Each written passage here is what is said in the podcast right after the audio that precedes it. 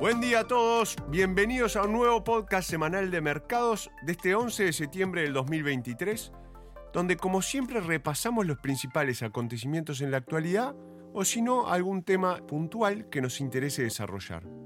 Justamente el de hoy es un tema más profundo sobre el cual nos interesa entrar en detalle, como lo es la economía japonesa y este resurgimiento que está viviendo a nivel de mercados financieros post-2022 y en definitiva si puede ser o no una interesante oportunidad para invertir allí. Santiago Queirolo Dominio los acompaña hoy y este informe fue preparado por Pacific Asset Management. A ver, cuando la opinión generalizada sobre un determinado activo es negativa o como mínimo no especialmente optimista, este sentimiento predominante se refleja en el precio y la evaluación del activo en cuestión. Por ejemplo, Imaginemos que la mayoría de los compradores de inmuebles de un determinado país, un país X, piensan que los inmuebles residenciales del sur de la capital son una mala inversión. Tal vez los niveles de delincuencia son altos o la zona ha recibido poca inversión, lo que la hace poco atractiva como lugar para vivir. Esta percepción entre los compradores del mercado se reflejaría en los precios de las propiedades para esta zona. Como inversor activo, que busca generar fuertes rendimientos a largo plazo en propiedades en este determinado país, el país X, este podría ser un lugar interesante para buscar oportunidades. Ahora bien, la opinión predominante entre los compradores podría ser correcta. Tal vez esta parte de la ciudad siga siendo un lugar poco atractivo para vivir en un futuro próximo y una inversión hoy sea una mala idea. Pero si por el contrario al consenso del mercado le falta algo y como tal los precios de las propiedades en esta ubicación son demasiado bajos, un buen ejemplo sería que el gobierno estuviera planeando construir una nueva línea de metro que atravesara la zona y ofreciera mejores conexiones de transporte con zonas más prósperas de la ciudad y del país. Es posible que esta información aún no se refleje en el sentimiento del mercado o en los precios de los activos, especialmente si los compradores del mercado tienen una reacción emocional ante la compra de propiedades en esta zona. En este caso, comprar propiedades infravaloradas y adelantarse al cambio en el sentimiento del mercado podría ofrecer un aumento significativo de los rendimientos, potencialmente mucho mejores que comprar activos inmobiliarios en zonas más consolidadas de la ciudad donde los precios ya reflejan la percepción del mercado de alta calidad. Como inversores de renta variable, aplicamos la misma forma de pensar a la búsqueda de oportunidades de inversión. Si una determinada clase de activos, sector de la economía, empresa o inclusive activos de un país concreto han visto cómo sus precios han caído debido a percepciones negativas y el sentimiento del mercado, pensamos que merece la pena buscar oportunidades para invertir. Ahora, esto no significa que invirtamos automáticamente. Muchas veces el sentimiento es correcto y los precios y evaluaciones más bajos que se ofrecen están justificados por las malas noticias y las malas perspectivas de los activos en cuestión. Un ejemplo claro sería Ucrania. Ahora mismo no invertiríamos en ese país, aunque probablemente llegará un día en que sea una buena idea. Esto nos lleva al tema de esta semana, Japón. Hablemos de Japón. Japón tuvo uno de los auges bursátiles más fuertes de la historia en la década de los 80.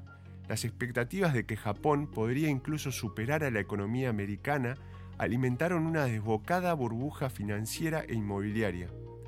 En su punto álgido, el terreno bajo el Palacio Imperial de Tokio valía más que todo el terreno de California. A esta burbuja siguió un duro desplome de los precios que condujo a una depresión económica deflacionista de la que Japón luchó por recuperarse a lo largo de las décadas de los 90 y los 2000. El febril optimismo por poseer activos japoneses fue rápidamente sustituido por un profundo pesimismo. Y los pesimistas tenían razón, los precios de los activos japoneses languidecieron durante años. El índice Nikkei 225, principal índice bursátil de las empresas japonesas que cotizan en bolsa, no recuperó los máximos alcanzados a principios de la década de los 90 y hasta 2021. Literalmente, ese mercado de valores tardó 30 años en recuperarse. Por ello, no es de extrañar que el consenso entre los inversores mundiales respecto a la inversión en Japón haya sido frío durante mucho tiempo ¿Por qué invertir en un mercado que no ha tenido crecimiento durante 30 años cuando se pueden comprar acciones tecnológicas americanas o acciones de mercados emergentes o incluso acciones europeas, todas las cuales han superado ampliamente a las acciones japonesas durante los últimos 30 años? Y la verdad, esta opinión era bastante acertada. Invertir en activos japoneses durante ese periodo habría sido una mala decisión de inversión. Actualmente, las valuaciones de muchas acciones japonesas que cotizan en bolsa son muy bajas. En muchos casos, las empresas cotizadas con negocios de calidad cotizan al valor del efectivo o del cash que mantienen en sus balances o incluso por debajo de él. Muchas empresas tienen bajos niveles de endeudamiento o no tienen ningún tipo de deuda.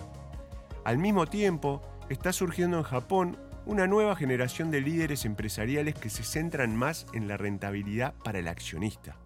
Muchos de ellos han estudiado en escuelas de negocios americanas y europeas y están introduciendo algunos aspectos de la cultura empresarial occidental en los consejos de administración japoneses.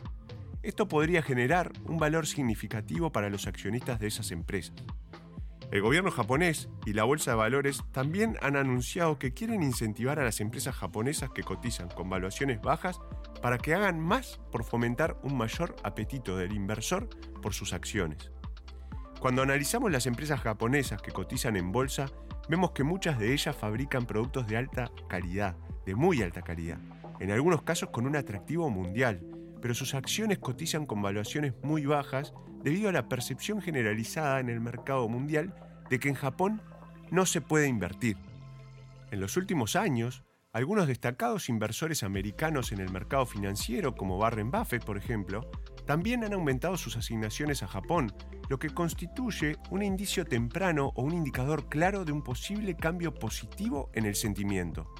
Las cosas podrían estar cambiando en Japón y los inversores en general deberían tomar nota de esto, evaluando la oportunidad. Santiago Queirolo los acompañó hoy día esperamos les haya resultado interesante el nuevo podcast sobre la economía japonesa y la oportunidad que puede haber en este mercado para invertir. Recuerden seguirnos en Spotify o en Apple y nos volvemos a encontrar la semana que viene. Muchas gracias. Las opiniones expresadas en este podcast pertenecen al autor en la fecha de publicación y no necesariamente a Dominion Fund Management Limited.